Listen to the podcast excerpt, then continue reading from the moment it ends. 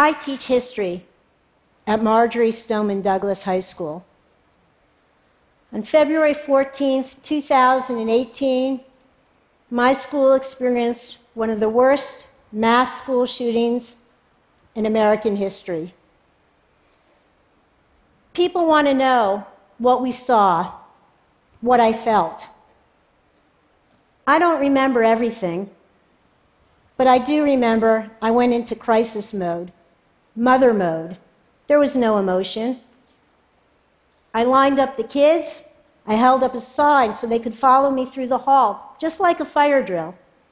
I heard shots from one direction. Luckily, we were already moving in the opposite direction. We made it outside. We made it to safety. I called my mother. I'm okay. I called my husband. I'm okay.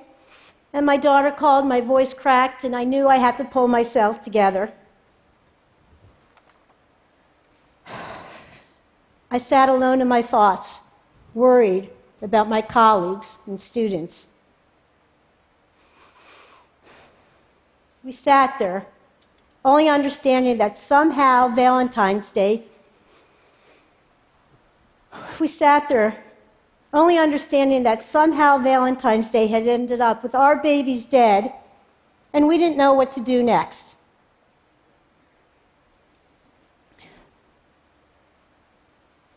It's been two months, and every day I still hear the echoes of the pop pop sound of the gunfire. I remember the fearful faces of my students when we knew it wasn't a drill.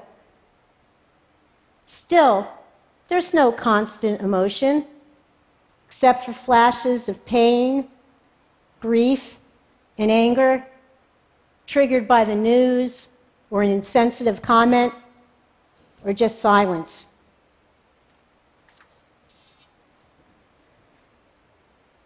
Marjory Stoneman Douglas High School lost 17 precious lives on that horrible day. After, students asked us, the adults, the hardest question How can we stop this senseless violence? This was the most difficult question I've been asked. But it was not the first time I've been humbled by a student's question. I've been teaching in the public schools for 33 years, so I know you have to admit what you don't know before you can share what you do know. In fact, there's a method to being an engaged student, teacher, citizen. First, listen closely to the person asking you a question. Second, Admit your vulnerability. Admit what you don't know. Third, do your homework. Fourth, humbly share your knowledge. I know all about this process. My students ask really thoughtful questions all the time. They're eager to learn, and sometimes they're eager to prove their smarts. And believe me, they know when I have no idea of the answer, so in those instances, I say to them, That's a great question. Let me research that and get back to you. So when my students asked, How do we stop this senseless violence? I listened. And then I admitted, I don't know. And like I always do when I don't know the answer to one of my questions, I began doing my homework. And as a history teacher, I knew I needed to start with the Second Amendment and the NRA. In case it's been a while since you've been sitting in a history class, here's what the Second Amendment actually says A well regulated militia being necessary to the security of a free state, the right of the people to keep and bear arms shall not be infringed meaning the federal government could not infringe on the rights of citizens to participate in well regulated militias. The Second Amendment was ratified 226 years ago. It was written in a time before the federal government's armed forces were among the most powerful in the world, and when state militias were viewed as necessary to protect the states. Fast forward 80 years to 1871, the American Civil War had ended a few years prior, but a couple of Union officers had witnessed some pretty shoddy marksmanship on the battlefield. So, in an attempt to prepare their men for any future conflicts, they founded the National Rifle Association to promote rifle practice. In short, the Second Amendment was written to ensure that our newly formed and fragile country had access to organized state militias. And the NRA's original mission was to ensure future soldiers had good aim. Someone could teach an entire course on how the next 150 years influenced the gun regulation conversations we're having in the United States and our interpretation of the Second Amendment. Almost every pivotal moment in our nation's history, in one way or another, influenced how we as a people manufacture, debate, regulate, and feel about guns. A lot of change has occurred. As a matter of fact, it wasn't until 2008 that the Supreme Court ruled for the first time the Second Amendment protects an individual right to possess a firearm unconnected with service in a militia and to use that arm for traditionally lawful purposes such as self defense within the home. Within the home. This change over time is striking to me because it reminds us that the interpretation of the Second Amendment and cultural attitudes about guns have changed over time, which gives me hope they could change again.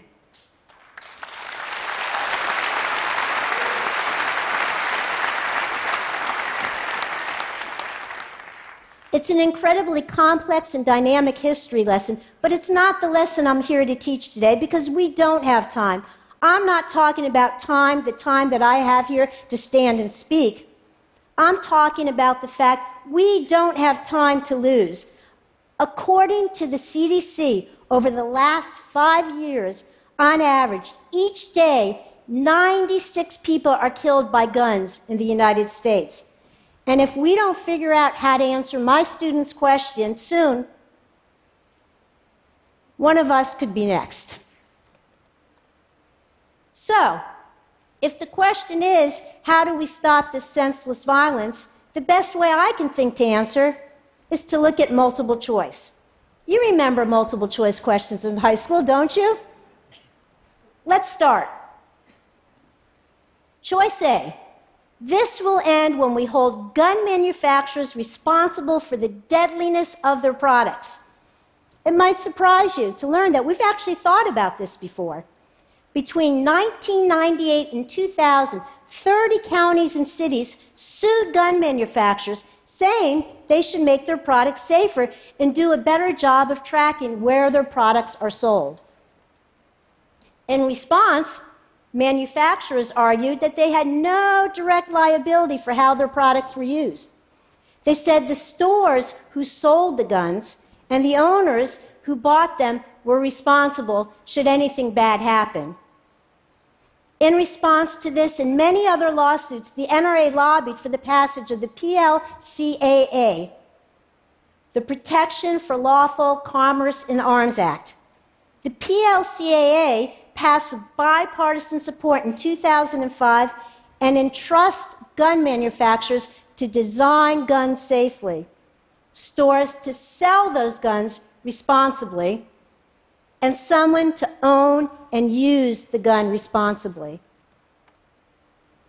And so when 17 students and faculty die in my school, no one in this chain will assume responsibility.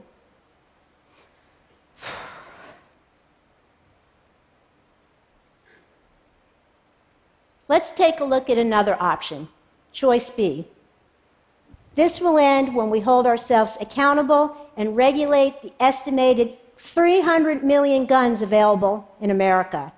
Yes, voting is one of the best ways to take personal responsibility for gun violence, making sure that our lawmakers are willing to pass common sense gun reform is one of the most effective ways to get those 300 million guns under control.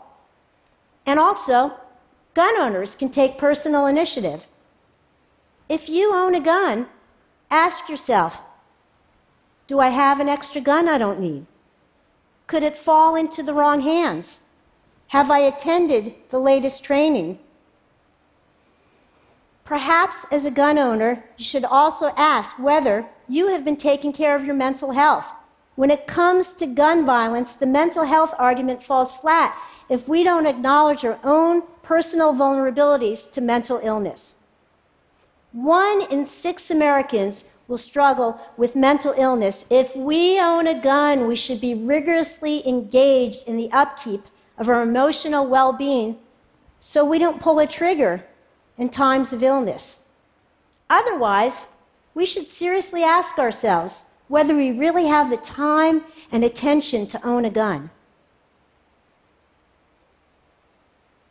Perhaps for some of us, it's time to lay down our arms. Then we have choice C.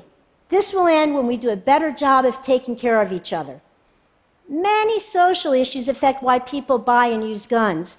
62% of U.S. gun fatalities between 2012 and 2016 were suicides. Yet, we call people maniacs and psychos, shaming them. We are creating barriers for people that need help. Why are we embarrassing each other? Let's make it easier, not harder, for people to access better mental health care. What else?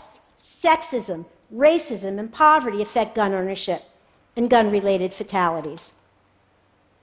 On average, it's estimated that 50 women were fatally shot each month between 2010 and 2014 due to domestic violence. And women are still dying in their homes. Let's empower women and give our young boys a chance to learn how to work out their conflicts and emotions with words, not weapons. And the Washington Post reported that last year, nearly 1,000 people were fatally wounded by on duty police officers. Talk to Black Lives Matter and the police union about that. We need to tackle this.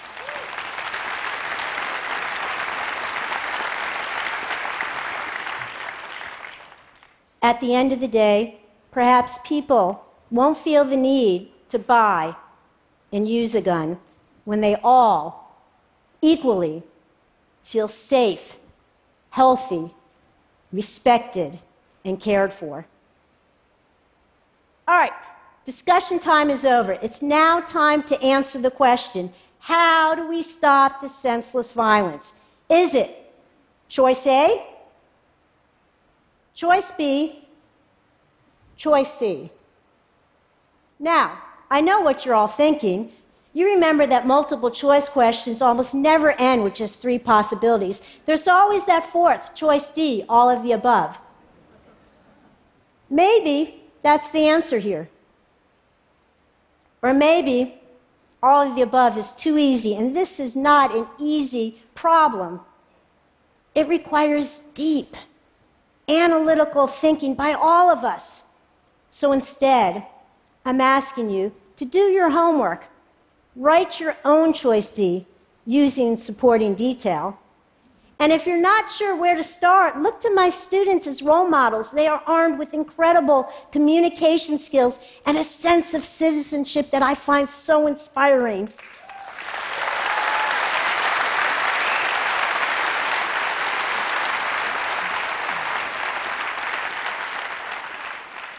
These are public school kids engaged in the issue of gun regulation, and their endeavor has moved our hearts. And they shouldn't have to do this on their own. They're asking you, they're asking all of us to get involved. This isn't a spectator sport. So, what's the right answer? I don't know. Listen, I'm no gun control expert. I teach the humanities.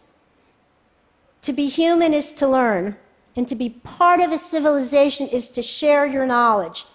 This kind of honest, brave, and sincere engagement is what I ask of my students, what I expect of myself as a teacher, and what I demand of you now. Every one of you needs to do your homework. And then what? Humbly share your knowledge with each other. Please teach your family, teach your community, your city council, your state legislature. Teach Congress a lesson. Thank you.